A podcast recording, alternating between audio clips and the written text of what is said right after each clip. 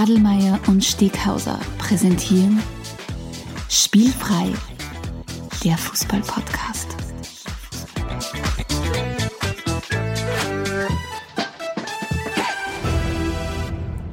Herzlich willkommen zu einer neuen Folge von Spielfrei, dem Fußball-Podcast direkt aus Graz. Lockdown sei Dank, schaut er schon wieder nur mehr aus meinem Kompi außer Stefan. Christi. Hallihallo, herzlich willkommen in Lockdown Nummer 4. Ja, ich hab irgendwann, glaube ich, brauchst bis auf Physik willst du nicht mehr erzählen. Wenn du, Ähm, wenn du, wenn du, wenn du aussuchen möcht, müsstest, was dein Lieblingslockdown bis jetzt da war, welcher Ja. war es? tatsächlich der erste. Der, der, der erste war dein Lieblingslockdown? Ja, Okay. ab und zu bin ich ja dann trotzdem ausgegangen, weil man ja, Ja. von der nicht gewusst, ob man darf oder nicht, aber, Ja. aber man hat irgendwas braucht hier und da. Und da war einfach draußen wirklich, wirklich wenig los. Und wenn Mhm. ich jetzt rausgehe, weil ich einkaufen fahre, so habe ich das Gefühl, es ist gar nichts.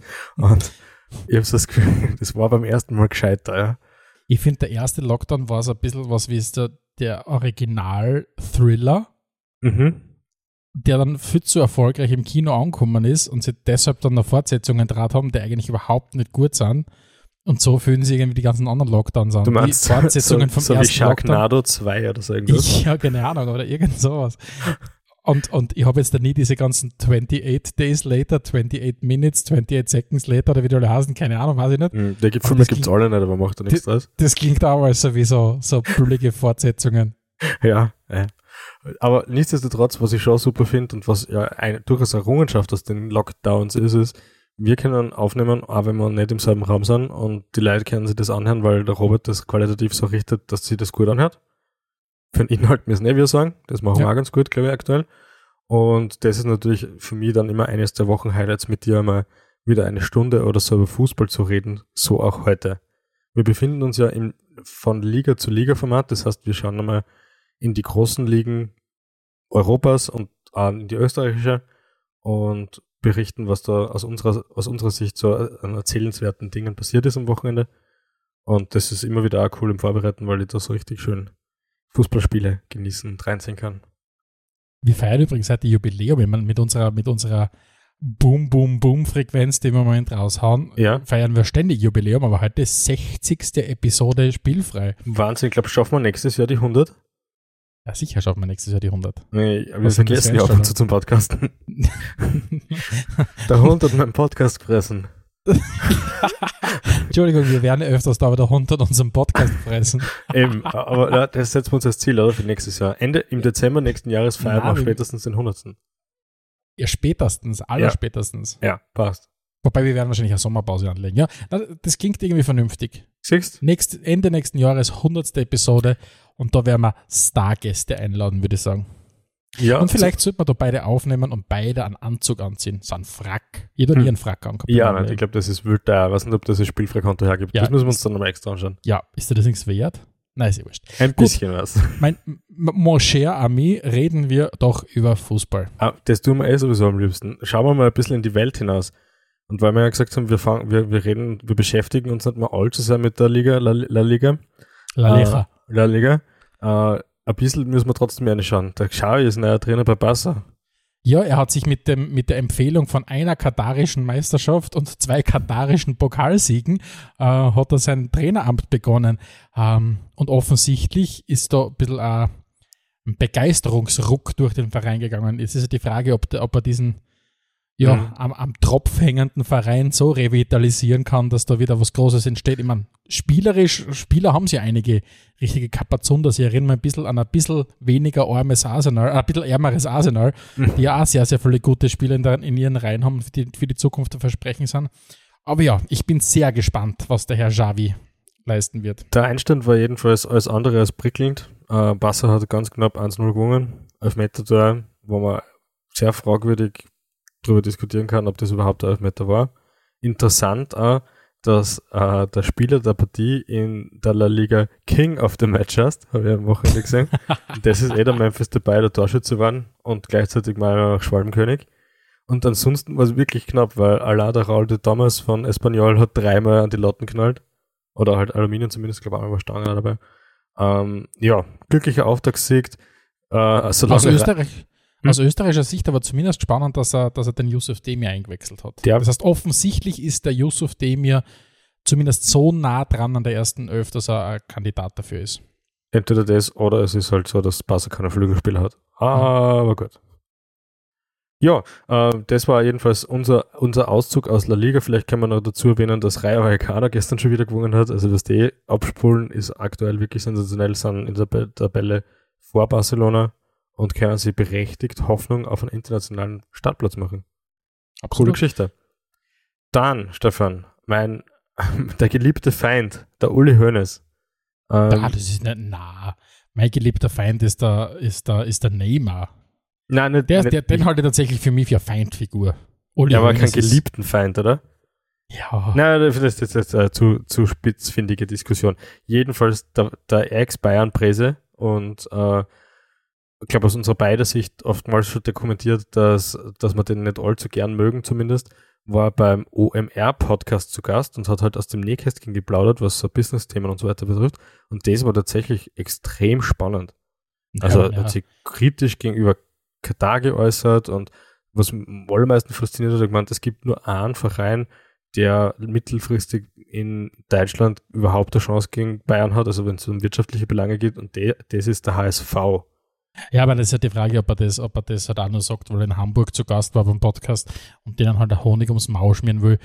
Ich mein, so weit habe ich schon wieder nicht gedacht, dass die in äh, Hamburg sitzen. Ja. Ähm, ist halt die Frage, wenn er sagt, man muss, oder wenn er sich kritisch gegenüber äußert, dann ist halt die Geschichte, man muss die Leute halt bei ihren Taten halt auch messen. Also ja, voll, halt, voll. er hat ja halt, jetzt nichts mehr mit dem operativen Geschäft zu tun. Ne? Ja, natürlich, aber was ich mich erinnern kann, sind die, sind die Katar-Reisen, ja, haben ja schon begonnen, da war er, auf jeden Fall, auf jeden Fall, und ja. Na, äh, also natürlich in, in alter Manier sehr viel Dampf dabei gewesen, aber nichtsdestotrotz, ähm, vor ein paar Wochen war der, war der Watzke erst dort, jetzt der Hönes, beides sehr empfehlenswerte Podcasts, wenn man Fußballfan ist, kann man schon mal eine hast, hast du dir, hast du dir diese Bayern Amazon Prime Doku, Mini-Doku-Serie angeschaut? Nein, ich habe kein Amazon Prime gehabt, jetzt habe ich es wieder kurz, weil ja, am Monat gerade das gekriegt habe. Ich habe mir das im Urlaub, ich war Urlaub, ähm, für ein paar Tage Tage war, waren wir Urlaub und mhm. immer am Abend, dann habe ich mir ein, zwei so, so Episoden reingezogen. Es sind ja nur sechs, glaube ich. Okay. War, war ganz nett. Ich meine, mittlerweile sind diese ganzen Fußball- äh, Doku-Miniserien sind eh alle relativ ähnlich, aber es war trotzdem ganz ein interessanter Einblick. Okay, ja, werden wir vielleicht mal nachholen. War ganz, ja. war ganz, war ganz also Empfehlung aus deiner Sicht? Ja, also ich sage mal, schaut lieber die Zeit im Bild. Ähm, aber wenn gerade keine Zeit im Bild läuft, äh, dann kennst du das sicher auch gerne anschauen. Okay, ja. Aber bleiben wir vielleicht eh noch kurz bei den Bayern. Äh, impft man sich bei den Bayern nicht und muss deswegen vielleicht in Quarantäne, dann kriegt man ab sofort kein Gehalt mehr. Was sagst du denn dazu? Ja, du, es, es braucht, also ich bin ja, ich bin ja Team Impfung. Ja. Und in, als, als Vertreter von Team Impfung muss ich sagen, es braucht halt einfach Maßnahmen, damit man wieder zu einer also harte Maßnahmen, damit wir wieder zu einer Normalität zurückkommen. Und, mhm. und ja, ich finde das absolut legitim. Ähm, du, du, hast ja, du hast ja Impfpflichten auch in anderen Bereichen. Ja, es war vor allem es war ein bisschen eine schizophrene Situation, dass zwar im Stadion prinzipiell 2G geherrscht hat, aber halt nicht am Spielfeld. Ja. Ja, und du musst sagen, es, es ist, also äh, die viele Fußballer argumentieren ja damit, dass sie sagen, sie haben Sorge davor, wenn sie dann geimpft werden, das haben wir bei Sturm die ganze gleiche Situation gehabt, Sorge davor, wenn sie geimpft werden, dass sie dann ausfallen oder was auch immer, dass sie dann mehrere Tage pausieren müssen. Mhm. Aber gleichzeitig wird nicht berücksichtigt, dass wenn du dir irgendein Long-Covid-Chance aufreißt oder was auch immer, dass du wirklich der Gesundheit so aufs Spiel setzt, dass du als, als Profisportler, der davon lebt, von seinem Körper, ähm, halt wirklich sehr, sehr vieles riskierst. Und, ja. und, und oh ja.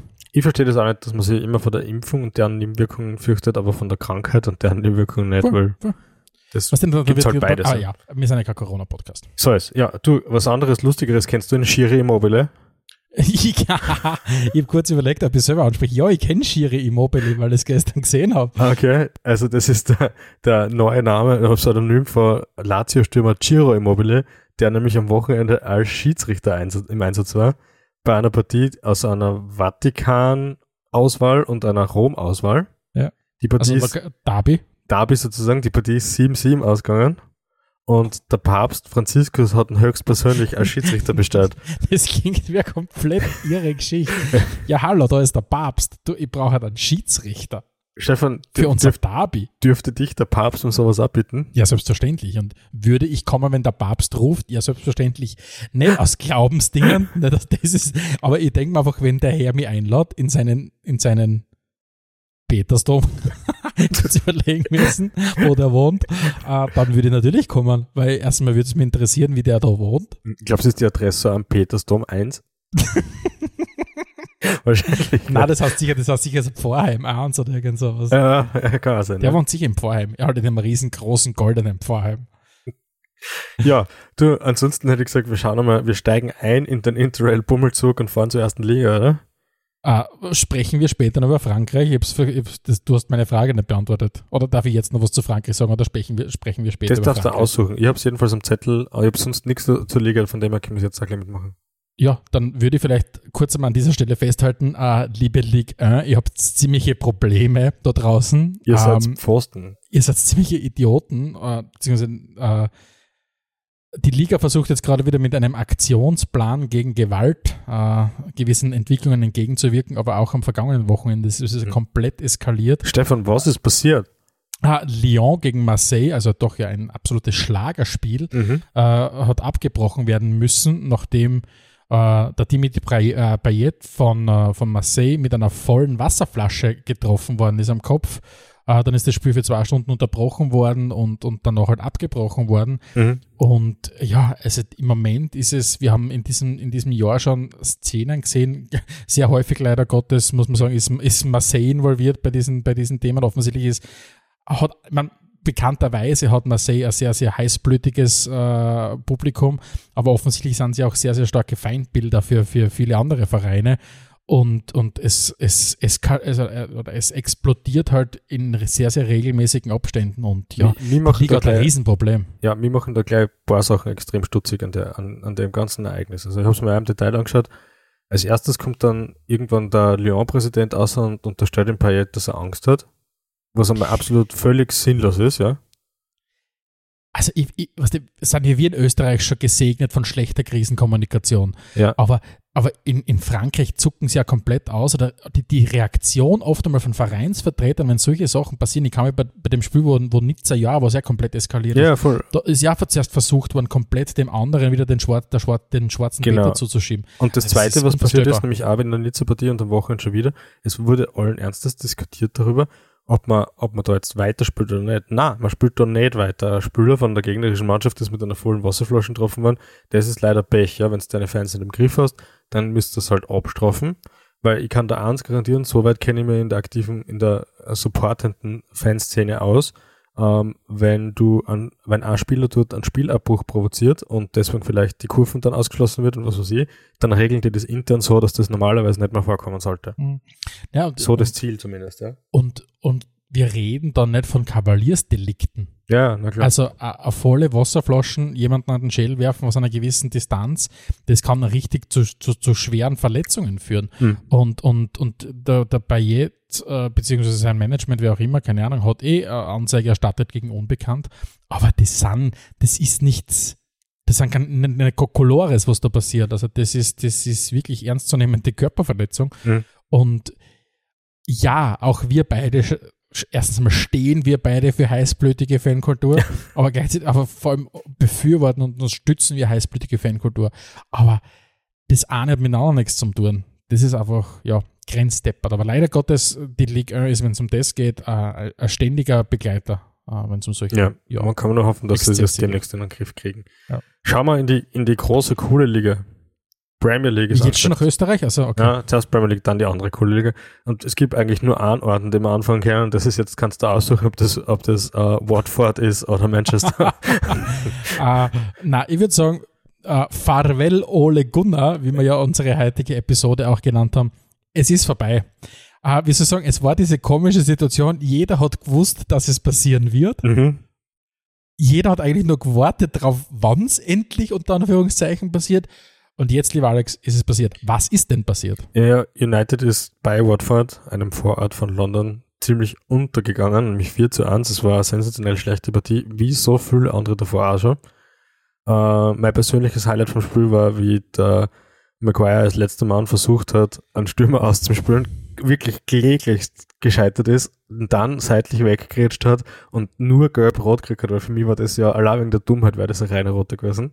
Also, mein Harry Maguire ist ja absoluter Social Star, ohne selbst auf Social Basket wie aktiv zu sein. Ja. Aber das war wieder mal halt Harry Maguire-Style, das muss man wirklich Ja. sagen. Und, und der, der Keane hat es letztens schon so schön gesagt, ja. Ähm, da schießt der Maguire dann ein Kopfballtor gegen Albanien oder so für die Nationalmannschaft von England und jubelt halt mit diesem, mit diesem, habt ihr mir jetzt endlich verstanden, Ju- Torjubel, weil man halt so super gestikuliert ins Publikum. Und der Ray Keane hat dann gesagt, super, ja, du warst die letzten Wochen absolut scheiße und jetzt hast du irgendein Tor eingenudelt. Äh, am besten ist, du bist weiterhin still, ja. Vielleicht, vielleicht holen wir ganz kurz, oder das holen wir mal alle unsere Zuhörerinnen und Zuhörer mal kurz ab. Seit, das war jetzt die dritte Saison von, von, von Solskjaer, soweit ich das richtig habe. Unglaublich. Und, und er war ja in seinen ersten beiden Saisons, war das so eine Mischkulanz aus, es war ein gewisser Erfolg da, also man hat das Gefühl gehabt, er, er stabilisiert diese Mannschaft, ähm, aber gleichzeitig hast du keine Form von Entwicklung gesehen. Und wie weit, wie weit abgeschlagen United zu den Branchenführern, wenn man so will, in der Premier League sind, zu namentlich äh, City, Liverpool, Chelsea. Das hat man in den letzten Spielen ja gesehen. Mhm. Also äh, dieses ähm, eine, eine Ohrfeige von, von Heimniederlage mit dem 0 zu 5 gegen Liverpool, dann verlierst du auch noch das Derby gegen City zu Hause 2 zu 0 und ohne wirklich nur annähernd ranzukommen an deinen, an deinen, an deinen Counterpart. Und jetzt natürlich kriegst du dann einer zum, zum, zum, ja, zum Drüberstreuen nochmal eine 4 zu 1 Klatsche äh, in Watford oder bei Watford. Und man muss sagen, ich glaube, das war diese endgültige Ernüchterung, zu sehen, okay, gut, dass wir gegen Liverpool, Mhm. City und Co. nicht mithalten können, aber wenn uns jetzt einer United abschießt, muss man sagen, das war, das war halt, glaube ich, die Ernüchterung schlechthin. Ich Ja. meine, aus, aus Spurs-Sicht muss man sagen, hat der, hat der, hat der Ole Gunnar natürlich alles richtig gemacht, weil er hat in den letzten sieben Premier League-Spielen hat er fünfmal verloren, einmal unentschieden, glaube ich, und einmal, und einmal gewonnen.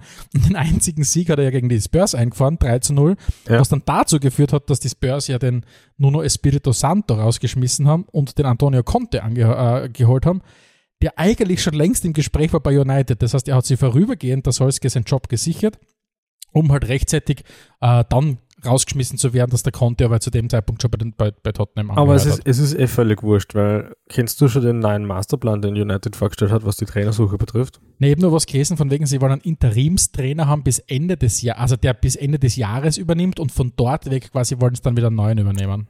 Fast korrekt. Zuerst jetzt, jetzt übernimmt einmal äh, der, Der Carrick. Carrick, Michael Carrick, genau. Ja. Ähm, bis auf weiteres. Dann geht die Interimstrainersuche parallel dazu los. Mhm. Und wenn man rechtzeitig einen findet, der passt, dann nimmt man den und sonst tut man mit dem Carrick weiter. Und im Winter dann, wenn es passt, dann sucht man den richtigen Trainer. Oder aber es kann auch sein, dass man noch bis zum Sommer wartet. Wir haben, Was glaube für Trainer bewirbt sich bitte für als Interimstrainer bei United bis Winter? das ist ja voll, die, die, die, die stabilisieren sie bis zum Sommer sicher nicht. Also du musst wirklich sagen, die letzten Wochen waren so sinnbildlich für das, wie United äh, und ich weiß, wir, oder wir wissen ja beide, dass einige unserer Zuhörerinnen und Zuhörer ähm, United-Fans sind, äh, die halt sozialisiert worden sind in den späten 90ern und, und frühen Nullerjahren, wo halt United die Macht schlechthin war im englischen Fußball. Aber die durchleiden auch gerade, muss man echt sagen, sehr, sehr schwierige Jahre. Und, und die Aussicht ist halt eine ganz schwierige. Also, dass du sagst, okay, du hast nicht das Gefühl, dass da jetzt sehr viele richtige Entscheidungen getroffen werden beim Verein. Schaut leider wirklich so aus, ja. Ähm, der Ed Woodward, der ja dort ähm, sowas wie sowas ähnliches wie Sportdirektor ist, nimmt ja auch den Hut. Mhm. Äh, ist ja schon länger bekannt. Das hat mit diesem Nicht-Deal rund um die Super League auch zu tun. Und das heißt, auch das ist ja seltsam, nicht, dass es jetzt eigentlich noch keinen richtigen neuen Sportdirektor gibt. Das heißt, wer sucht denn eigentlich den Trainer nach was für ein Prinzip? Ich fühle mich ganz stark in die österreichische Liga zurückversetzt. Äh, bleibt nur zu hoffen, dass sie sich da im, also aus United-Fansicht zumindest, dass sie sich da bis zum Sommer irgendwie stabilisieren. Prinzipiell bin ich ja der Meinung, dass der Kader so gut ist, dass man schon internationalen Platz erreichen sollte. Ja. Aber was wir auf jeden Fall sagen können, ist, ähm, nachdem wir, was ich mir, wenn ich mich richtig erinnere, zu Beginn der Saison gesagt haben, wir, oder zu, gerade zu die Saison war ein paar, paar Runden alt, und die United hat eigentlich eine recht eine gute Figur gemacht, dass wir gesagt haben, boah, die ersten vier Plätze eigentlich sind schon sehr, sehr, also da melden sich vier sehr, sehr lautstark an. Jetzt muss man sagen, die ersten drei werden wahrscheinlich vergeben sein, in welcher Konstellation auch immer. Mhm. Aber Chelsea, äh, Liverpool und City marschieren, kann man mal sagen. Schaut auf jeden Fall so aus. Und, und der vierte Platz wird doch, äh, soll man mal sagen, zur Disposition stehen. Das heißt, wer sie denn dann holt, das wird man sehen. Da Mhm. wird wahrscheinlich wird dann die Frage, wer kann vielleicht eine Serie hinlegen. Ähm, aber ich glaube, United ähm, richtig laut anmelden tun sie sich nicht im Moment. Schaut nicht für, so aus. für Ne? den Champions League Platz. Ganz im Gegensatz dazu, wie du schon gesagt hast, gibt es weiter vorne ja Teams, die sehr viel besser performen, wie zum Beispiel Chelsea gegen Leicester. Chelsea hat auswärts bei Leicester 3-0 gewonnen und eine wirklich sensationell gute Performance hingelegt, wenn man bedenkt, dass der Lukaku nicht dabei war. Ich habe mir, ich, ich hab mir in meinen Show Notes aufgeschrieben bei, bei Leicester gegen, gegen Chelsea, habe ich stehen, so viel Kreativität, Dynamik und Spielfreude im Kader. Und das ist wirklich, was ich, ich verfolge im- immer sehr meine, die, die, die Spiele der Spurs, Ja. wo ich genau das Gegenteil im Moment habe. So wenig Kreativität, Dynamik und Spielfreude. Ja. ähm, ist wirklich, wenn ich mir dann Chelsea anschaue, da ist, da ist so viel Zug zum Tor im Moment drinnen. Und alle marschieren im Moment. Es marschiert Liverpool, es marschiert City und es marschiert Chelsea. Aber Chelsea, finde ich, macht halt im Moment sehr, sehr viel richtig. Und, und offensichtlich sind wir gerade in dieser, in diesem Thomas Tuchel Lebenszyklus, den offensichtlich den er immer hat bei jedem Verein, gerade noch in dieser Honeymoon-Phase nach am Champions League-Titel, wo gerade alles noch richtig gut funktioniert, wo er so noch nicht angefangen hat, mit den ersten Spielern so richtig ähm, zu, zu äh, überwerfen. Mhm. Aber ja, im Moment sind sie sehr beeindruckend. Ja, interessant finde ich allerdings die, die Timo Werner-Situation, der hat ja am Wochenende wieder nicht gespielt. Und ähm, ja, ist auch nicht gut, also von dem her kann ich es ja nachvollziehen, dass er nicht spielt. Aber wenn du jetzt, wenn du jetzt der Timo Werner-Situation mit der Harry Kane-Situation vergleichst, kriegt der Timo Werner schon sehr viel mehr schlechte Presse, als das der Harry Kane kriegt, oder?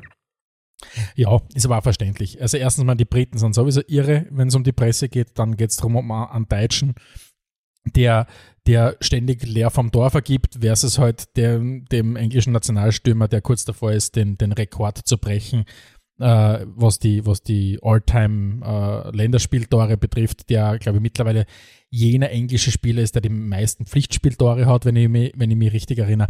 Also er hat einfach noch mehr Credit. Und du musst sagen, beim, beim Kane ist es immer das Gleiche.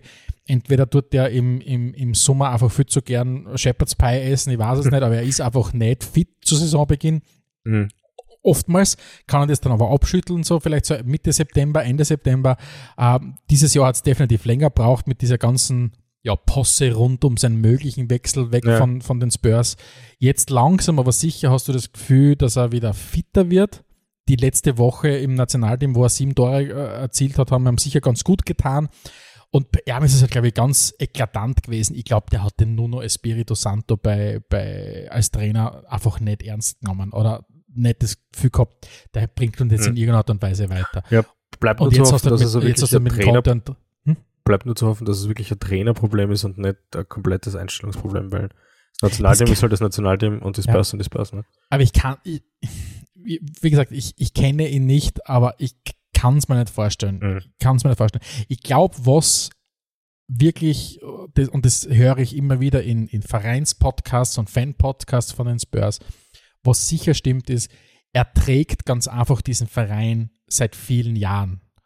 Und es wird zu viel von ihm verlangt oftmals. Er ist Mhm. der beste Mittelfeldspieler, den die Spurs haben. Er ist gleichzeitig äh, mit Abstand der beste Stürmer, den die Spurs haben. Er ist wahrscheinlich sogar bei den besseren Innenvert bei den besseren Verteidigern dabei und im Tor wäre er wahrscheinlich auch nicht ganz kacke. Ich glaube, das Und- stimmt alles, ja. Und im, und im Nationalteam hast du einfach auch, ich kann jetzt ähnlich übernehmen, was ich von Chelsea gesagt habe, diese wahnsinnige Kreativität, was die, er kann sie im Nationalteam wirklich auf das Kicken konzentrieren. Bei den Spurs Ja. ist es so, er muss in einem Spiel einfach alles machen. Das ist einfach viel zu viel von ihm erwartet. Das, wie soll ich sagen, ich glaube, der Wechsel zu City hätte ihm, wenn es um das geht, sicher extrem gut getan, weil dann wäre er, hätte er neben sich an De Bruyne gehabt, an, an Bernardo Silva, an Sterling, wie Ja, sie alle okay. heißen, Mhm. an Gündogan. Und bei, bei, bei den Spurs muss er halt wirklich alles ziehen und tragen und heben und überhaupt. Der Vollständigkeit halber jetzt noch, gegen wen haben die Spurs gespielt und wie ist es ausgegangen? Äh, die Spurs haben 2 zu 1 gegen Leeds gewonnen. Ähm, war auch, äh, boah, erste Halbzeit äh, spielerisch sehr, sehr mau. Zweite Halbzeit war dann deutlich besser. Endlich wieder mal ein bisschen einen Zug gehabt, also endlich mal ein bisschen ein Tempo reingebracht beim, beim Son und auch beim Kane selbst. Und sie haben dann die Partie noch gedreht ähm, zu Hause gegen Leeds. Leeds wirklich im Moment nicht gut in Form. Aber ja, zumindest einmal wieder ein Lebenszeichen gesetzt. Erstes Heimspiel in der Premier League für den Conte. Conte versucht wirklich eine ganz andere Energie zu vermitteln. Jetzt da, weil Nuno Espirito Santo war ja wirklich ein bisschen einschläfernd, muss man ganz Mhm. ehrlich sagen. Kommen wir zu einem anderen Musterschüler, nämlich Liverpool, die Arsenal 4-0 pulverisiert haben. Und das auch vollkommen zu Recht. Also äh, Liverpool hat wirklich aufgezeigt, dass sie eine deutliche Nummer stärker sind als Arsenal. Weil es war ja doch so ein Spiel, dass wenn Arsenal gewonnen hätte, wären sie an Liverpool vorbeigegangen. Und Absolut, ja. ich glaube, es ist für alle Beteiligten auch gut und richtig, dass das nicht passiert ist. Ähm, so hat man halt gesehen, wie viel weiter Liverpool in der Mannschaftsentwicklung ist, als Arsenal das aktuell ist.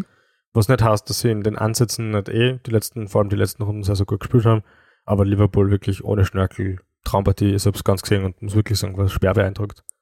Also ich muss sagen, das Ergebnis täuscht schon ziemlich, weil man glaubt, dass der paar Arsenal, was ist mit Arsenal los? Ich muss wirklich sagen, die entwickeln sich doch vernünftig. Also das, das, das, also du hast schon damals schon gesagt, du glaubst, dass sehr viele Spieler großes Versprechen für die Zukunft sind.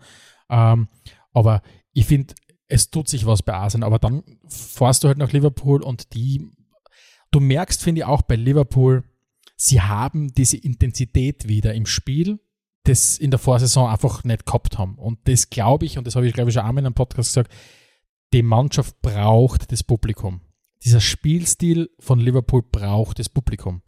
Und das haben sie im Moment wieder. Das heißt, das kann mhm. sie gegenseitig hochpushen ähm, und das haben sie voriges Jahr gar nicht gehabt.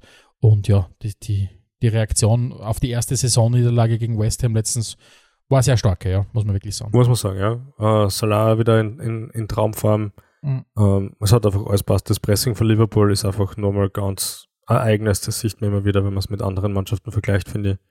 Und ja, bin gespannt, wie Arsenal das jetzt wegstecken kann. Die nächste Partie geht, glaube ich, gegen Newcastle. Das ist vermeintlich ein bisschen ein leichterer Gegner. Noch. Ja, die kämpfen die noch im Moment. Aber ein bisschen Zeit hast schon noch. Ja. Liverpool. Und wenn du von Liverpool sprichst, muss man sagen, kann es eigentlich nur einen nächsten Ort geben, wo wir hingehen. Und zwar würde ich sagen, gehen wir mal einen Schritt Richtung Birmingham, Jawohl. weil die Legende hat angeheuert. Die Legende ist, hat sich ins Auto gesetzt, hat die Reise von Glasgow runter Richtung Birmingham angetreten, sich in einen feinen Zwirren, wie, wie vor kurzem erst der Ralf Hasenhüttel, äh, reingestürzt ge, und hat mit, mit Aston Villa äh, gegen Brighton 2 zu 0 gewonnen. Die Rede ist von Karius. Loris Karius. Ich weiß vor kurzem wieder, ich weiß vor kurzem wieder die Zusammenfassung von dem Champions League Finale gesehen. Boah, das muss psychisch erst einmal verkraften. Ja, nein, die Rede ist natürlich von Stevie G. Steven Gerrard ist zurück in der Premier League. Ja. Was sagst du? Ja, äh, also ich glaube, das ist der absolut richtige Schritt.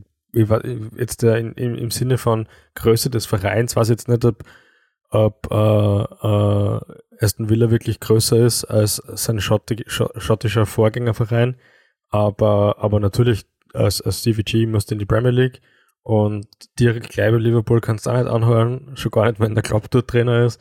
Also von dem her passt es gut. Villa, glaube ich, äh, ist, hat er zum richtigen Zeitpunkt übernommen.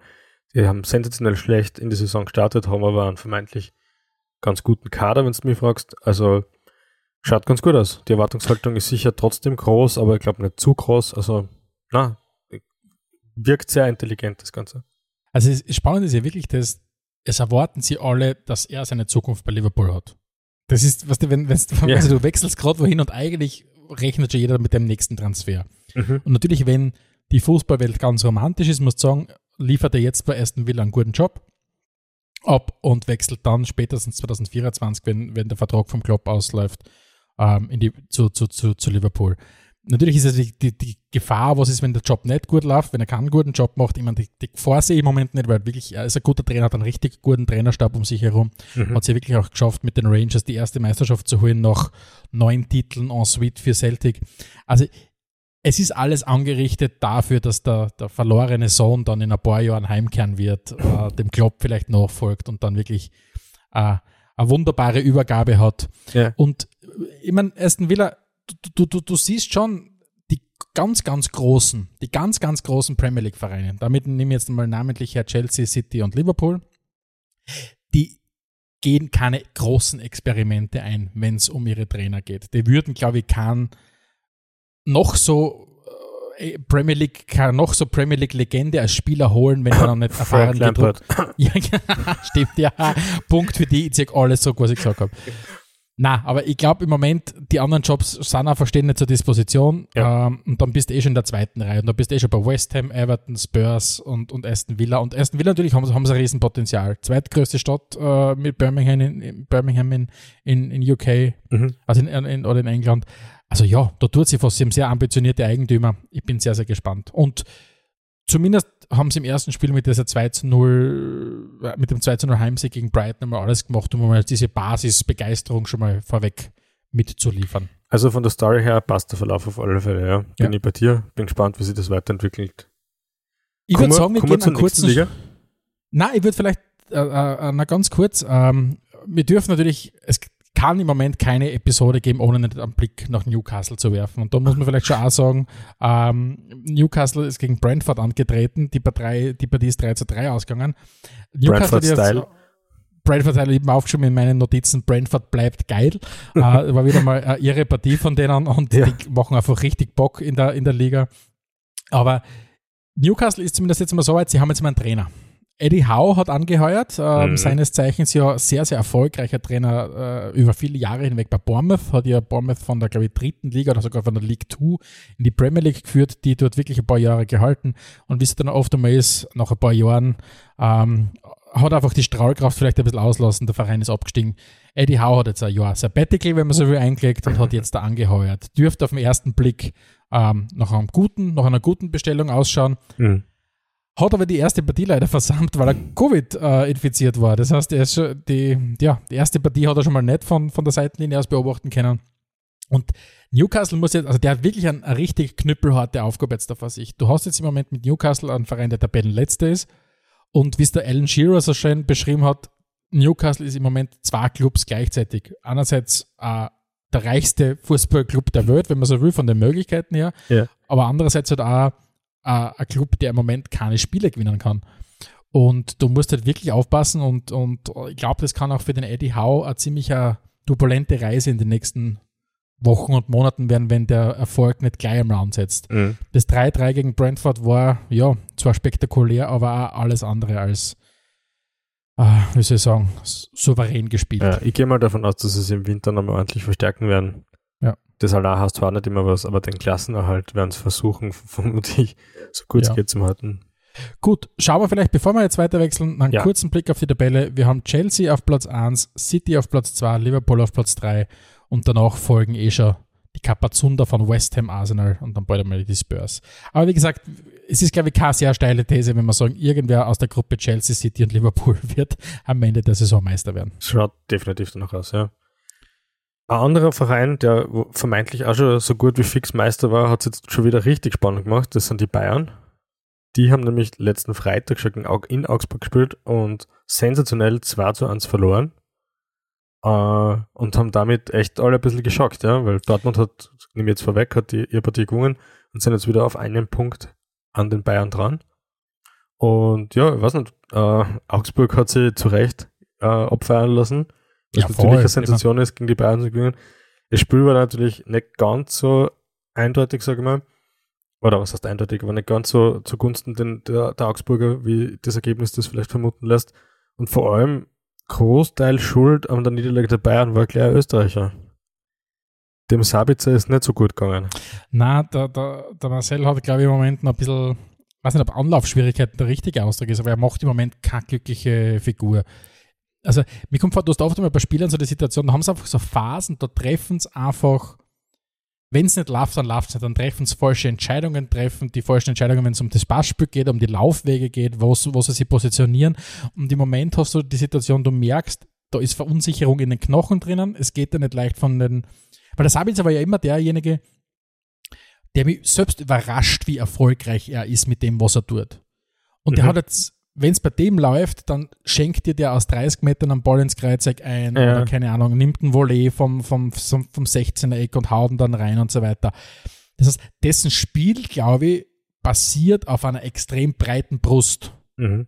Der, glaube ich, das ist keiner, der, der sie sukzessive, glaube ich, wieder ranarbeitet. Ich glaube, der braucht dann wieder einen, den er, wo er einfach mal komplett dann einschenkt oder was auch immer. Ja, spannend, das heißt, ob das, das reines Selbstvertrauen-Thema ist. Kann gut ich sein, weiß es ja? nicht, ja, ich weiß es nicht, aber, aber er wirkt fit. Ja. Er wirkt in ganz Art und Weise unfit. Äh, er ist ein guter Kicker. Aber ich glaube, dem fehlen jetzt diese paar Momente wieder. Und dann kann sie der wieder auserziehen. Aber im Moment natürlich, wie du sagst, ist das alles andere als als eine gute Figur. Und man muss auch sagen, das ist, passt gerade im Moment ein bisschen wieder rein. Ähm, die Bayern sind jetzt wieder, sie sagen sie selber, sie sind im Moment wieder eher der FC Hollywood, auch wenn sie nicht unbedingt äh, das schlecht finden, aber mit dieser ganzen Kimmich-Posse, die wir im Moment haben, oder die ganze Kimmich-Saga, wenn man so will, rund Mhm. um, er, er ist nicht geimpft und was gerade was, das ist einfach alles unglücklich. Und genauso unglücklich war eben die Partie in Augsburg. Das nächste, nächste Partie haben wir eh schon kurz vorweggenommen. Dortmund hat gegen Sturgi gespielt. Stücki Benz down. Genau, äh, 2-1 gewonnen. War mehr, mehr, mehr glücklicher. Ja, also ich muss wirklich sagen, es, ich glaube, im Moment ist in Deutschland so, wenn du nicht im November, Dezember 10, 15 Punkte vor den Bayern bist, dann tust, wirst du schwer tun, die Meisterschaft zu holen, weil die Bayern erfahrungsgemäß irgendwann sammeln sie sich und dann marschieren sie wieder Mhm. und dann ist, und dann ist April und dann haben sie die Meisterschaft wieder. Und ja, die Dortmunder haben jetzt wieder ein bisschen Boden gut gemacht zu den Bayern, aber sie vermitteln mir einfach in keinster Art und Weise den Eindruck, dass sie die Konstanz haben, um wirklich vorne angreifen zu können. Mhm. Ja, natürlich, der Haaland ist weiter verletzt und feiert eventuell heuer noch sein Comeback, aber sie sind einfach für mich, das, das macht für mich nicht den Eindruck, als wären die, als hätten die die Konstanz. Und du kannst die Bayern nur mit Konstanz bieten. Ja, es ist das ganz gleich. Ich habe, glaube ich, vor ein paar Wochen mal gesagt, Dortmund-Spiele anschauen ist wie wenn du Formel 1-Rennen anschaust wegen die Unfälle. Also es ist auf jeden Fall hektisch und spektakulär, aber es ist mir zu wenig substanziell. Mhm. Umgekehrt, die Stuttgarter wirklich eigentlich in einer sehr guten Verfassung aktuell. Äh, bin gespannt, ob die oben noch ein bisschen mitspielen können. Ja, voll. Und jetzt vielleicht auch zu, einem, zu einer wichtigen Partie, die ich mir noch angeschaut habe, weil es mir richtig, richtig Bock gemacht hat. Ich weiß, Am Samstag. Samstagabend, Mhm. Flutlicht äh, im Stadion an der Alten Försterei, war eine richtige geile Partie. Berliner Derby, erstmals, glaube ich, seit dem, seit dem Aufstieg, oder was ist das erste Mal, zum zweiten Mal seit dem Aufstieg von der Union mit vor vollen Rängen. Mhm. Ähm, Union gegen Hertha. Und ja, was soll man sagen? Berlin bleibt rot. Schaut so Nicht aus, nur 2-0 politisch, ist die nicht nur politisch sondern, auch, sondern auch fußballerisch. Ja, 2-0 ist die Partie ausgegangen. Ein treuer Zuhörer von uns, der Stefan, der heißt so wie du, hat uns darauf hingewiesen, dass wir ruhig ein bisschen auch so einen leichten Legionärscheck äh, einbauen können in das Liga zu Liga zu Format, was ich an dieser Stelle gleich aufgreifen möchte, weil der Trimmel hat mal wieder einen eingeschweißt. Gar kein schlechtes Tor. Christopher Trimmel ist fällt für mich, äh, oder ich sag mal, Christopher Trimmel kriegt für mich den Guido Burgstaller äh, Award für sehr viel gute Entscheidungen in seiner Karriere treffen. Mhm. Die beste war auf Rapid wegzugehen. Die, die beste war von Rapid wegzugehen. Und na, also ich muss wirklich sagen, es ist beeindruckend, wie der mit seinen, was hat er mittlerweile? 34 Lenzen, glaube ich, äh, was der für eine Rolle da spielt in dem System von Union. Der tragt das, die Mannschaft ganz wesentlich als Kapitän und ist wirklich ein absoluter Leistungsträger. Und was macht er? Er macht ein geiles Tor und trifft zum, zum ja, mehr oder weniger entscheidenden Tor. Mhm. Ja, coole Partie. Hat mir auch richtig viel Die Spaß Stimmung gemacht. war mega, Stimmung war mega. Und vielleicht nutzen wir kurz, kurz eine halbe Minute, um auszuholen, was der Urs Fischer, der Trainer von Union Berlin, dort macht. Das ist wirklich ein absoluter Top-Job, den der Typ da macht. Der ist im, im, im Sommer 2018 aus Basel gekommen, hat sie in, in, in der Saison drauf den Aufstieg gesichert. Dann erste Saison Bundesliga 11. Platz, zweite Saison Bundesliga 7. Platz, aktuell Tabellenfünfter und das, obwohl sie zum ersten Mal international spielen oder Mhm. zum ersten Mal seit ewig langer Zeit. Das heißt, die spielen Conference League und haben diese Mehrfachbelastung und trotzdem liefern die von Wochenende zu Wochenende. Also ich muss Richtig, wirklich sagen, Urs cool, ja. Fischer ist sicher keiner, der bei den großen Vereinen am, am Zettel steht, weil er einfach auch ja, nicht, nicht das Auftreten hat, wie es das. Du, du hast ja mittlerweile auch diese, die großen Vereine erwarten sie auch einen Trainer mit einem gewissen Auftreten, vor Ja, allem in der. Premier League natürlich. Aber auch den Bayern, bei den Bayern. Du kannst da keinen Urs Fischer, finde ich, finde ich, bei Dortmund vorstellen. Weiß ich nicht. Wahrscheinlich wird schwierig, ja. Und umgekehrt, bei der Hertha läuft es halt so richtig gar nicht. Ne? Äh, bezeichnet war dann auch nach dem Spiel, der, der Selke hat versucht, die Fans ein bisschen zu beruhigen, hat ein Trikot in die Fanmenge geworfen. Sie haben es ihm zurückgeschmissen. Ja.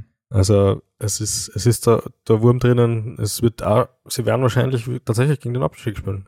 Ja, apropos Wurm drinnen und der Abstieg.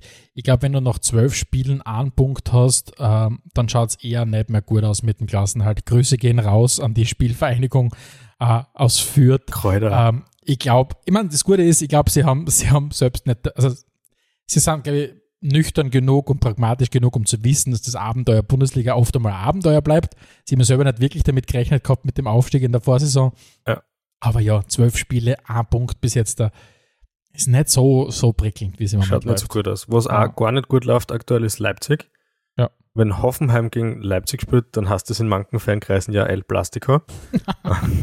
Und äh, der, der Anti-Ted Lasso, der Jess, Jesse Marsh, macht aktuell nicht den besten Job, wenn du mich fragst. Ja, und der hat jetzt, glaube ich, also ich weiß nicht, ob das mit seinem Job zu tun hat, aber er ist auch Covid-positiv getestet. Ist auch positiv, auch ein Spieler ist natürlich dann immer fraglich, gell, wenn die einen Tag später positiv sind, Ja. ob vor allem die Spieler dann am Tag des Matches noch ihre hundertprozentige Leistung abrufen können. Aber ja, ähm, vor der Pause hat man sich gedacht, die Leipziger haben sie jetzt mit dem Sieg nochmal gefangen gehabt, aber schaut nicht so aus. Also holprig, holprig, so ungeduldig, wie es da in Red Bull Hausen sind, gehe ich mal davon aus, dass es einen Job vielleicht gar nicht mehr allzu lang haben wird. Ja. Bleibt spannend. Wer wird dann der Nächste sein? Wahrscheinlich in der, in der, in der, in der, in der äh, Reihe der Red Bull-Trainer wird dann wahrscheinlich jeder Matthias Jeißler die, die Versetzung bekommen. Ja, oder Ah. der von New York, oder? Die sind jetzt ja relativ erfolgreich gewesen. Das ist ja Österreich. Okay. Weißt du, Nein, der Ich Österreich, es oder? Ja, Ich weiß auch nicht genau. Mir ist auch wurscht. Irgendwer wird Was- Trainer werden, sie werden irgendwie weiterspielen. Alles Was gut. der österreichische Trainer ist? Äh, Daniel Zenkovic. Sagt Stimmt. dir der Name? Sagt dir der Name was? Na, Daniel Zenkovic ist ein ehemaliger Sturm-Nachwuchstrainer, hat ein Jahr bei Sturm äh, gespielt, war äh, trainiert, als ich glaube die U15 oder was auch immer. Ja. War dann bei Ajax, ja. ist dann im August 2020 von Hartberg nach Bremen gewechselt Mhm. und hat am vergangenen Wochenende als Head Coach, als Interimscoach an der, bei der Partie Werder Bremen gegen Schalke 04 ist an der Seitenlinie gestanden. So ist es. Er Daniel den, Zenkovic. aber er hat den Anfang abgelöst. Also ich Ja. habe natürlich gewusst, wer das ist. Ich wollte jetzt nur den Schmäh vorher nicht zerstören. Äh, äh, und ja, äh, geile Partie. Werder spielt daheim vor 42.000 Leuten in der zweiten Liga. Ja. Äh, äh, sensationelle Cho- Choreografie am Anfang. Ja, ja. das war geil. es, es war einfach ziemlich, ziemlich cool. Dann äh, die Partie gegen Schalke ist 1-1 ausgegangen. Der Terode hat an eingeschweißt, das heißt, er ist jetzt alleiniger Rekordtorschütze der zweiten Bundesliga. Auch das war speziell. Ja, und dann gab es noch einen, dann gab es noch einen Romano Schmidt, auch Österreicher, der, der relativ gut gespielt hat. Gute. Partie, gute Partie. Gute, Partie. Partie. gemacht, wirklich. Und ja. dann gab es einen sehr, sehr umstrittenen Elfmeter. Weil der Elfmeter an, an und für sich war ja eigentlich ganz klar, aber es war halt davor Hand. ja, es, es war. Findest du, dass der Elfmeter klar war? Also, ich Den finde, Elfmeter find, hätte, hätte ich auch irgendwie gegeben. Ich glaube. So Also darfst du da- halt nicht zusteigen, aber nur, es hilft halt nichts. Gerade für das gibt es ja diesen, wie, wie sagst du immer, Wieder Schützi. Videoschütze, der sich das anschauen sollte. Und es ist halt eindeutig Hand davor gewesen. Na, also das war ganz, also das muss ich wirklich sagen, das war eine skandalöse Entscheidung. Also das war, boah, und das in so einer ganz, war das schon Nachspielzeit, ich weiß es nicht, auf jeden Ah, Fall. das war Zu- 97. Minute. Oder 97. Minuten, also das muss ich wirklich sagen, da musst, da musst wirklich also Selbstbewusstsein haben, dass du da nochmal einschaltest. Aber ja, also für mich absoluter Wahnsinn. Mhm. Apropos absoluter Wahnsinn, das ganze Spiel war natürlich unter dem, unter dem, ja, äh, Deckmantel oder wenn man so will, unter dem Motto, hey, aller Anfang ist schwer für den, für den Daniel Zenkovic, weil der Markus Anfang, der eigentlich einen guten Job gemacht hat bis jetzt in der Saison, er hat wirklich eine scheiß schwierige Sommertransferperiode gehabt und so weiter, Mhm. schießt sich einmal voll Karacho als Mensch und als Trainer selbst ins, ins Out. Das muss man sagen, das ist beeindruckend. Jetzt fragt ihr euch vielleicht da draußen, was hat Markus Anfang gemacht? Äh, er hat eine ziemlich Idiotenaktion abgezogen. Und zwar- Vermeintlich, muss man dazu sagen. ja, vermeintlich natürlich, es gilt die Unschutzpflicht, nur wie soll ich sagen, wenn die Staatsanwaltschaft ermittelt und du selbst dann sofort zurücktrittst, ja, es schaut im Moment nicht gut aus. Dass der, und es wird ihm vorgeworfen, dass der mit einem gefälschten Impfzertifikat äh, hantiert haben soll, Mhm. er und sein Co-Trainer. Und da musst du sagen, geht's noch? Ja, nicht besonders gescheit. Äh, in, entsprechend, ja. Du disqualifizierst dich ja für alles. Ja, ich glaube, es, Als, als Fußballtrainer, oder? es wird schwierig, da nochmal einen, einen Job zu finden. Bin gespannt, was Ah. er dann sagt dazu, wenn die, wenn die Geschichte offiziell ist. Ja, boah. Ähm, weil Ausred verlassen wir nicht, aber es es wird schwierig, da rauszukommen wahrscheinlich, ja. Ja, absolut. Du, äh, ansonsten hat es ja noch ein paar aufregende Spiele gegeben in der zweiten Bundesliga. Ja, es gibt, wir haben ja, wir haben ja in letzter Zeit schon ein paar Mal ähm, über Darmstadt gesprochen. Also Mhm. gedacht habe ich mehrmals dran an Die Darmstadt und Lilien. letztes, die Lilien. Äh, haben wir ja in unserer letzten Episode ein bisschen drüber quatscht, was die für für coole Sachen machen. Mhm. Und was die auch relativ cool machen, ist äh, Tabellenführer. Feld. Tabellenführer werden.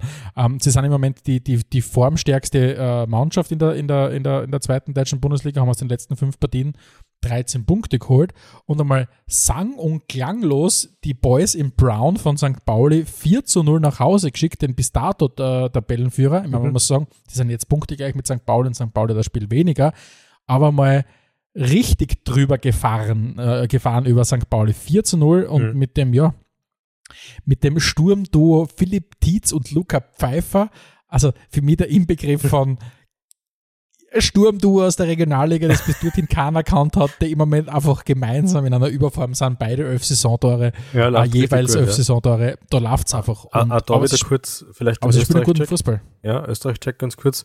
Burgi hat gespielt bei Pauli, hat eigentlich auch ganz am Anfang eine super Chance gehabt Mhm. und dann ist Darmstadt so richtig drüber gefahren, weil die haben ja die vier Tore in den ersten 41 Minuten, glaube ich, geschossen. Mhm. Und es hätte das eine oder das eine oder andere dazukommen können. Also es war wirklich ein sehr, sehr schlechter Tag für Pauli, beziehungsweise die Form von Darmstadt dürfte stimmen, ja. Die dürfte absolut stimmen. Und im Moment sind die wirklich, die haben, da tut sich gerade viel. Also die Ja. Stimmung passt, der Fußball ist gut, das Stadion wächst und gedeiht. Also die, ähm, das wird ein richtig schönes Schmuckkästchen, auch, was sie sich da hinstellen. Und ja, bin gespannt, ob es die Darmstädter bald wieder in der Bundesliga zu, zu, zu sehen gibt. Eine Bundesliga, die übrigens der HSV auch sehr gut kennt und sehr lange Zeit gut ka- gekannt hat, Mhm. aber sie mittlerweile doch einige Jahre schon schwer tut, ähm, äh, wieder zurückzukommen. Und der HSV macht etwas ganz Untypisches. Er Und spielt eine zwar, souveräne Partie er spielt eine souveräne Partie und gewinnt in einem Spitzenspiel die Partie. gegen Sehr Regensburg souverän. 4 zu 1, ja. Ja. Ganz Ja. untypisch, weil normalerweise, man kennt den HSV aus den letzten Jahren, dass sie unfassbar stark reinstarten in die Saison Mhm. und dort, wenn es dann eigentlich klar ist, dass sie vorne mit dabei sind, anfangen, richtig kacke zu sein. Ja, Und im Moment gehen sie her und machen ganz HSV untypische Dinge wie zurückzukommen, eine Partie souverän gewinnen. Also ich bin, ja, sie, sie klopfen wieder an an der Tabelle, sind mittlerweile auf Platz 6 wieder vorgedrungen, Ja. haben drei Punkte Rückstand auf Darmstadt und auf Pauli. Also ja, äh, die Rothosen können vielleicht durchaus mitspielen wieder. Also vorne, vorne ist sicher noch einiges drinnen. Es sind ein paar Mannschaften aktuell, zumindest aktuell dabei, die sich den Aufstieg jedenfalls verdient hätten. Maximal drei können es werden. Traditionell wären es eher zwei. Bin gespannt, welche zwei das dann sind. Ne? ja, weil du, warum, warum sagst du traditionell wären es eher zwei? Vielleicht auch ganz kurz zur Erklärung. Ähm, ja, der dritte spielt Playoff gegen den Vorvorletzten der Bundesliga Mhm. Und im Normalfall gewinnt das dann der Bundesligist. ja. Das glaube ich, weiß nicht, wann das. Ich meine, oder war es voriges Jahr? Voriges Jahr war es ja, glaube ich, tatsächlich zum ersten Mal nach langen Jahren, oder? Das führt, glaube ich, als Dritter das, das Playoff gewonnen hat. Aber ich glaube, in den, in den zehn Jahren davor, glaube ich, oder in den zwölf Jahren So davor, war es, glaube ich, war's, glaube ich, nie der und, und Zweitligist. Fürth ist jetzt nicht unbedingt das Paradebeispiel dafür, dass es eine gute Idee ist, das Playoff zu gewinnen. Ja. Was im, wo es im Moment auch nicht gut läuft und die Leute da ein bisschen aus beruflicher Sicht ja auch mit, ähm, ist in Ingolstadt läuft es im Moment auch noch nicht so, so einwandfrei. Die stehen auch noch, noch, noch, ja, mittlerweile 14 Spielen mit sechs Punkten am Tabellenende der zweiten deutschen Bundesliga. Mhm. Mühsam. Ja. Ah, im Moment die ganze Angelegenheit. Dann würde ich sagen, schauen wir in die Liga, die aktuell meiner Meinung nach am meisten für Furore sorgt, die Serie A. Äh, es ist ein sehr, sehr schöner Spieltag gewesen, muss ich sagen. Hat sehr viel Emotion gegeben, oder? Mhm. Ich weiß gar nicht, wo ich anfangen soll. Ähm, bei den Spitzenspielen, na, was du was, fangen wir, fangen wir bei dem an, wo ich eine lustige Geschichte dazu habe. Das finde ich immer gut. Äh, Genua gegen Roma. Roma Ja. gewinnt auswärts 2 zu 0. Es war das Trainerdebüt von, von Andrei Sheva-Shevchenko, der Mhm. jetzt bei Genua Trainer ist. Und es stahl ihm leider jemand die Show. Kennst du ihn, den Felix Afenyak-Gyan? Na, tatsächlich nicht. 18-jähriger Spieler im äh, Trikot der Roma. In der 74. Minute ist er zum dritten Mal in seinem Leben für die erste Mannschaft von Roma eingewechselt worden. In der 82. hat er dann das erste Karrieretor geschossen und in der 94. das zweite Karrieretor. Und mein lustig, abgesehen davon, dass das schon eine gute Geschichte ist, ist meine lustige Geschichte auch nicht mit Mourinho. Der Mourinho hat nämlich, bei der, hat nämlich im Vortrag versprochen, dass er, wenn er einwechselt und er ein Tor schießt, ihm ganz spezielle Designer-Sneakers kauft, die der junge Bursche unbedingt haben wollte. Waren wert 800 Euro, ja. Und da, beim ersten Tor ist er dann schon zu Mourinho hingelaufen und gesagt, vergiss meine Schuhe nicht. Und am Montag war es dann schon soweit, dass das Social, das Media, äh, Social Media wieder online gegangen ist, wo der Mourinho und er gemeinsam Schuhe shoppen waren. Und der Mourinho hat dann nur noch eine Bedingung gehabt, er muss seinen Torjubeltanz in den neuen Schuhen aufführen, was der junge Bauer gleich gemacht hat. Also Das ist, Also- die, das ist die Seite, die man Mourinho dann doch wieder mag. Ne? Das ist eine ziemlich coole Geschichte. Ja. Also an alle Trainerinnen und Trainer da draußen, die uns zuhören, ähm, wenn ihr eure Jungs und Mädels motivieren wollt, ihr wisst, was ansetzen müsst, ihr müsst Ja. mit ihnen versprechen, mit ihnen zum Deichmann zu gehen oder zum, zum, zum Reno oder wo auch immer hin, Zum, zum, zum italienischen Deichmann, da ist halt ein bisschen. zum italienischen Deichmann gehen äh, und so können sie eure, eure Jungs und Mädels motivieren. Na, aber du, das habe ich mir kurz überlegt, das geht sich wirtschaftlich aus, weil wenn du, wenn du dann einem jungen Buben 800 Euro Sneakers besorgst für drei Punkte für Roma, drei Punkte für Roma haben einen höheren Wert als 800 Euro. Also, das macht Sinn, ja. Der Mourinho wird sicher Punkteprämie drinnen haben, das fällt gar nicht ins Gewicht für ihn. Ähm, absolutes Spitzenspiel des vergangenen Spieltags. Inter gegen Napoli. Ja, Der Meister hat äh, meine Herzensmannschaft aus Neapel empfangen und, wie soll ich sagen, Inter überrascht mich weiter. Ich habe einfach nicht, ich habe sie nicht am Zettel gehabt. na, absolut nicht. Saison so auftreten. Inter, Inter gewinnt die Partie 3 zu 2. Ja. Und hat jetzt da angedockt an die Tabellenspitze von Napoli und Milan. Weil die beiden, erstens mal Napoli, aber auch Milan, abgestunken haben. Beide in, am 13. Spieltag mit der ersten Saisonniederlage. Und Inter, ja, Inter hat Inter-Sachen gemacht. Souverän die Partie haben gespielt, hat auch der Traumtor von Dries Mertens nicht gereicht. Mhm, wirklich schönes da. Dafür unglaublich hässliche Maradona-Gedenktrikots. Ich, ich weiß nicht, ist das sein Fingerabdruck auf dem Level? Ich Ja, das ist, ich glaube, ich glaub, tatsächlich hat Napoli das, das Trikot, das sie getragen haben, war, glaube ich, das fünfte Trikot schon unterschiedlich in dieser Saison. Ja, auf jeden Fall, ja. Wechseln das dauernd, ja. Aber das war Und- jetzt mal eins der schiereren, ja. Und ich glaube, es war irgendein Fingerabdruck von Maradona nicht das der Konterfei. Vom sogar Ja, ich glaube beides. Ich Okay. glaube, es, war- glaub, es war oben das Konterfei und unten war es der Fingerabdruck oder irgend Aha. sowas.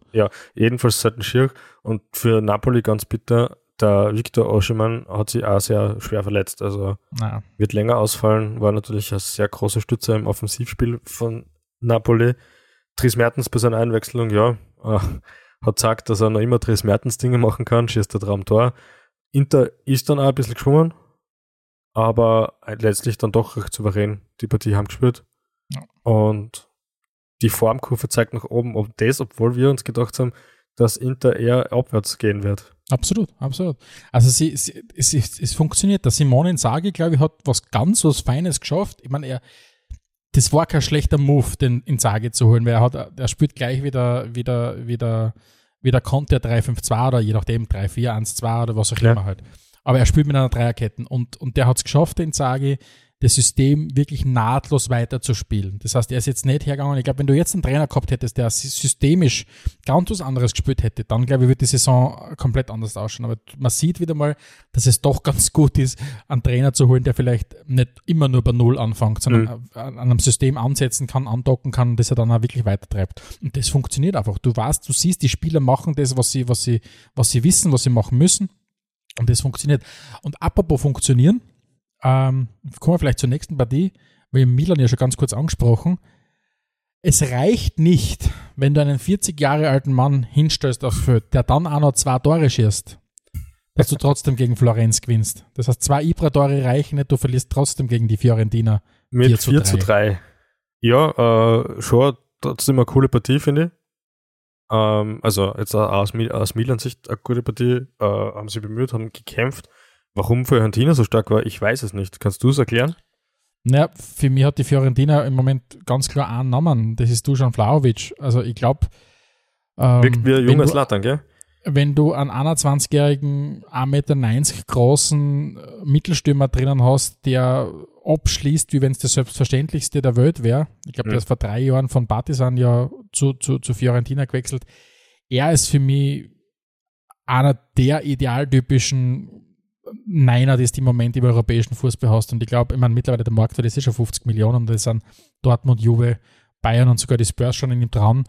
Aber der Typ ist im Moment einfach komplett irre und, und ist halt wirklich dieser Prototyp von einem klassischen Neuner. Also das ist der, der bringt die Physis mit, bringt das Tempo mit, hat einen richtig einen starken Abschluss und ich glaube, da hat, ja, hat die Fiorentina im Moment eine, eine Aktie, die sehr, sehr viel wert ist Mhm. und die, die im Kurs äh, deutlich steigt, muss man sagen. Ja, hast du den Trainer von, von Fiorentina gekannt?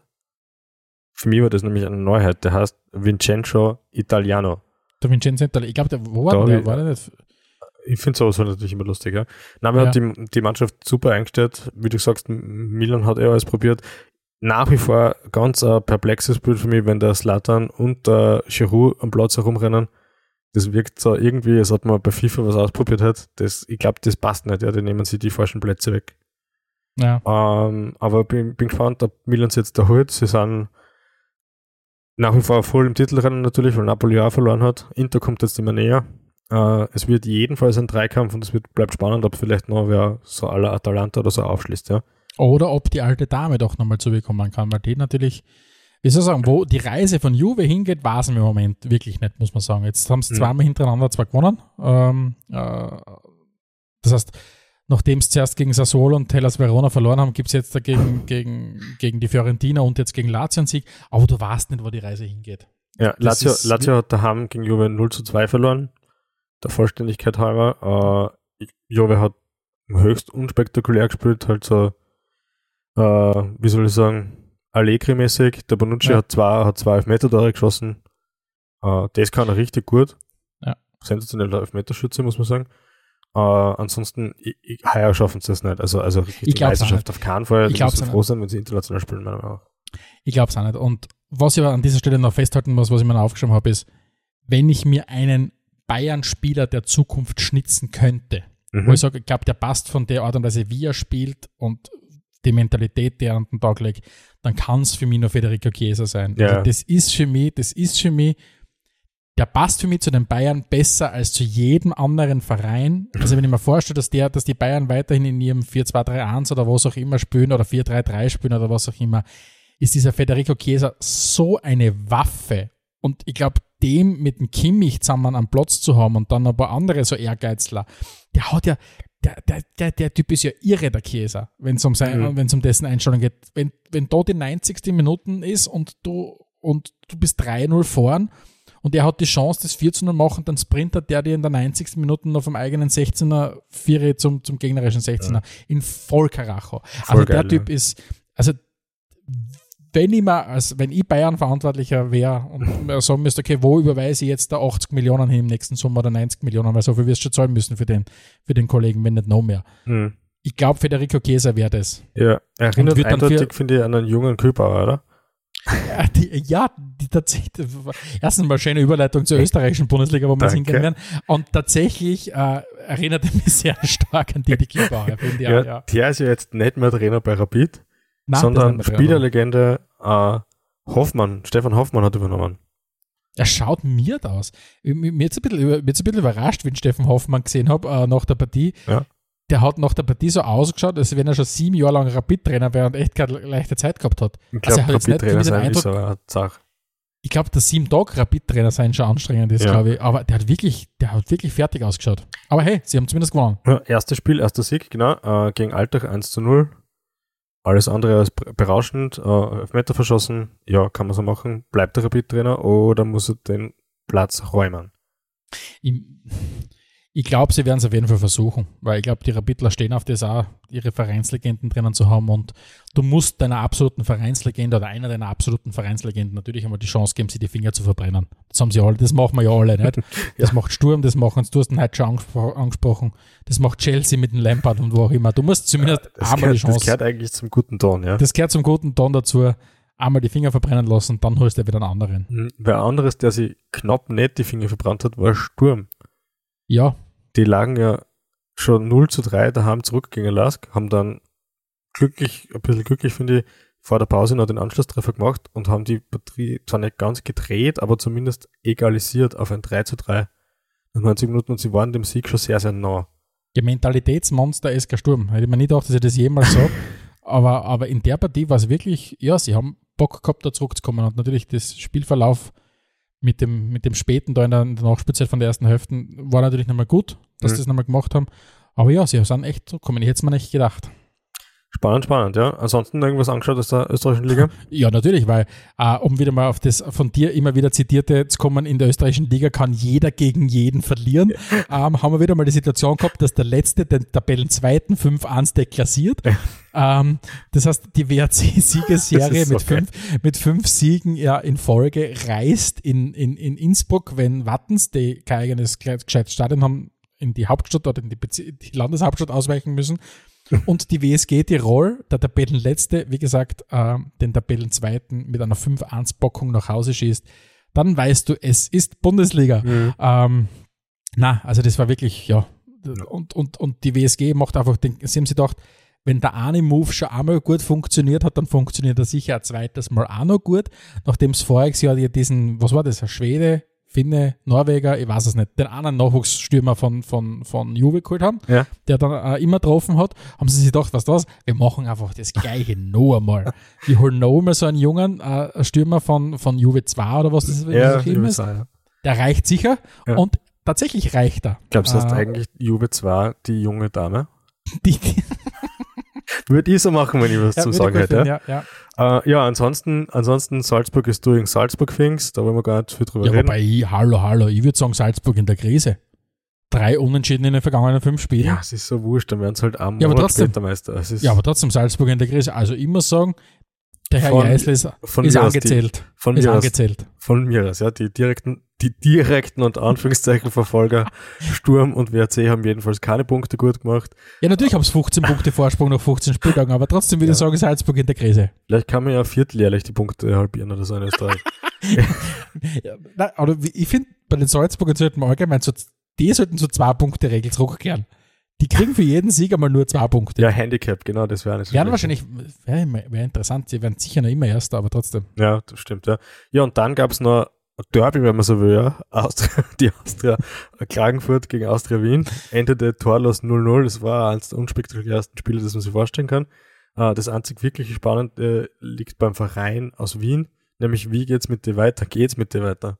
Ja, sieh, jetzt, wird da? dann, jetzt, jetzt kommt dann Insignia und kauft dann die letzten Prozent noch und dann wird die Austria endlich zu einem Big City äh, Lifestyle Club werden. Und So auf das freue ich mich schon drauf. Ja. Und also, also ja, wir, wir haben heute schon ein paar Mal angesprochen, Vereine oder Spieler, die keine guten Entscheidungen treffen. Und ich hoffe, oder ich würde es der Austria tatsächlich, weil ich wünsch, du wünscht kaum sowas Schlechtes. Ich würde es der Austria wünschen, dass sie jemanden finden, der vernünftig ist und ihnen ein Geld gibt und den Verein kauft und damit sie diese Insignia-Leute nicht brauchen. Weil ich muss ganz ehrlich sagen, so viel Schadenfreude könnte ich nicht haben, der Austria zu wünschen, mit Insignia weiterzuarbeiten. Ja, das hört sich das ist, das ist komplett irre. furchtbar ja. Apropos, apropos, und jetzt muss ich vielleicht einmal ganz kurz, und die Größe, die persönliche Größe muss ich zumindest einmal in, in, in, in 60 Episoden Podcast äh, bewahren oder an den Tag legen. Ich kann nicht immer nur auf Peter Backholt herumknüppeln. Ich muss auch sagen, Die Peter erste Frage Backholt, ist, warum nicht? ich finde es gut, Peter Backholt, wenn er hergeht und sagt, er hat, sagt kein Verständnis für Impfgegner und solche Sachen. Und Mhm. da mag ich, muss ich sagen, ja, Kapitän der Woche, Peter Backholt. Kapitän der Episode vielleicht sogar. Kapitän, Kapitän der Episode, finde ich, geht für mich an Peter Backholt. Ja, weil, er einfach, weil er mir einfach einmal des Besseren belehrt. Mhm. Wenn, wenn ihr uns mal eines Besseren belehren wollt, dann könnt ihr uns gerne jederzeit eine E-Mail schicken an redaktion.spielfrei.at. Wir freuen uns immer. Ähm, ansonsten wäre es natürlich noch cool, wenn ihr weiterhin unseren Podcast empfehlt. Das funktioniert nämlich richtig gut. Wir waren auch mit der letzten Folge wieder sehr weit vorne in den Charts an dieser Stelle vielen, vielen Dank dafür. Macht es ruhig weiter so. Und wir würden uns freuen, wenn ihr das nächste Mal wieder einschaltet, wenn es heißt Spielfrei, der Fußballpodcast direkt aus Graz. Adelmeier und Steghauser präsentierten Spielfrei, der Fußballpodcast. Fußball